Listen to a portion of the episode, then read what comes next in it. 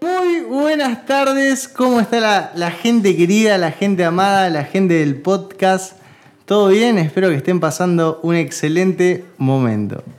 Debo informarles que hoy somos afortunados, ¿no? Porque hoy estamos con una presencia extraordinaria, alguien que es muy querido, alguien que es muy amado. para tanto. Eh, bueno, bueno. Estamos acá con Jope. ¿Cómo anda Jope? Bueno, antes que nada me presento, en realidad mi nombre no es Jope, es Joel Martín. Eh, y para mí es un placer estar acá compartiendo este momento con Samu. Un café con Samu que en realidad es un mate con Samu, porque acá estamos tomando unos mates. Estamos tomando unos mates, tienes razón, Jope. La verdad que hoy, hoy estamos tomando mate. Y eso que hace calor, así que Uh, está tremendo. hace mucho calor. Bueno, pero ¿qué tenemos para...? no tenés aire, no tenés nada acá, chanta. Bueno, bueno, estamos recién empezando, pará. En el estudio no, no hay nada todavía. ¿Qué se le va a hacer? ¿Qué se le va a hacer? Así que bueno, ¿de qué le podemos hablar hoy a la gente? Jope, vos que sos un tipo muy, muy activo. Y habíamos pensado en hablar un poquito acerca de las metas. Como estamos cercanos al terminar el año, eh, cuáles son los, el- los métodos, las maneras de cómo poder planificar el próximo año. Eh, Está bueno eso.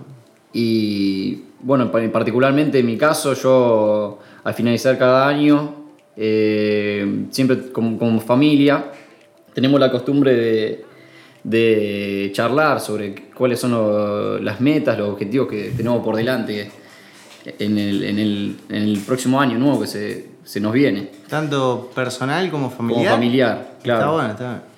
Y generalmente por lo que hago yo es algo sencillo, tomo un, papel, una, una lapicera y empiezo a, a puntualizar sobre di- distintas cosas que quiero llegar a alcanzar a- al transcurrir ese año nuevo. Muy bien, muy bien. Y por ahí uno dice focalizar. ¿En qué, qué, qué te focalizas, Jope? ¿Qué es lo que vos pensás? Por ahí, eh, con una hoja, un papel, eh, mucha gente va a estar nublado, va a decir, ¿qué es lo que tengo que hacer? ¿no? Porque por ahí dice, bueno, pero en realidad, ¿qué es lo que yo debería poner como meta o qué, qué tendría que ser? Por ahí, no sé, ¿algún ejemplo que nos podés dar de, de- de lo que te pasó a vos? No, y, y pensar, pensar en las cosas que uno quiere, quiere lograr, pues eh, Que por ahí... Por ahí hay cosas que estudio, en lo que uno que se quiere capacitar, en lo que quiere alcanzar. Como por ejemplo, en mi caso, eh, bueno, ya hace unos años atrás pensé en una de las metas mías era empezar la carrera de arquitectura. Ujú. Eh, Y gracias a Dios ya la está finalizando. y ya pas- transcurrieron seis años desde que la, la empecé, completando los cinco años a- al hilo ujú. y Muy bien. dejando todas las materias eh, adentro.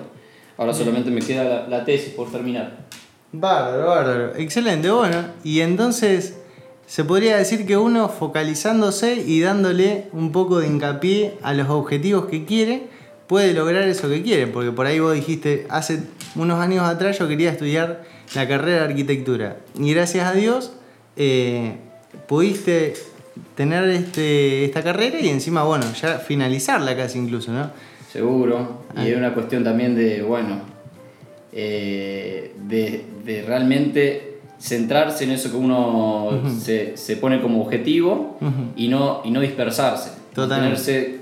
Eh, enfocado en eso. Por eso fue que también lo, lo pude hacer de esa manera. Bárbaro, En, seis- excelente. en cinco años y de corrido, así sin dejar ninguna materia eh, colgada, digamos. Muy bien, muy bien. La verdad que excelente, excelente la experiencia de Hoppe. Por ahí unas recomendaciones que le podemos decir con respecto a los objetivos cuando también se sienten a escribirlo. Hay algo que se llama eh, SMART, que es el acrónimo de que un objetivo debe ser específico, medible, acotado en el tiempo, realista y alcanzable. Así que por ahí, eh, cuando se sienten a escribir estos objetivos, pueden pensar, ¿realmente este objetivo o esta frase que estoy escribiendo es medible? ¿Es específica en lo que yo quiero? ¿Está acotada en el tiempo? Es decir, Hoppe dijo, bueno, yo quiero hacer la carrera en 5 años, 6 años, que era lo que llevaba la carrera, digamos. Y si uno se propone el tiempo, también hace lo posible para lograr esa, ese objetivo en ese tiempo, ¿no? Porque no era lo mismo decir empezar la carrera y terminarla cuando sea que empezarla y terminarla de acá a, a seis, seis años. Que la verdad que eso no, también. seguro. Uno tiene que acotarlo en el tiempo.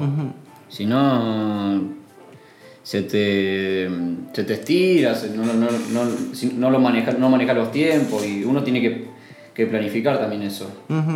Bárbaro, bueno, en otro episodio podemos llegar a hablar de cómo se planifica Joel Martin en su vida En mi vida diaria. En su vida diaria. Así que bueno, bueno, Jope, te mandamos un saludo grande con toda la comunidad. Te agradecemos que haya venido a compartir un momento con nosotros.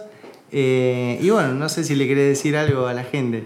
No, no, la verdad que un placer haber compartido este, este ratito con vos y bueno, alentarlo a todos que, que puedan, puedan hacer esto, de cada año que empieza, poder planificarlo y, y, y y proponerse metas, objetivos por Excelente. alcanzar. Excelente, excelente. Bueno, muchísimas gracias, Jope. Que te vaya muy bien. Nos vemos. Hasta luego.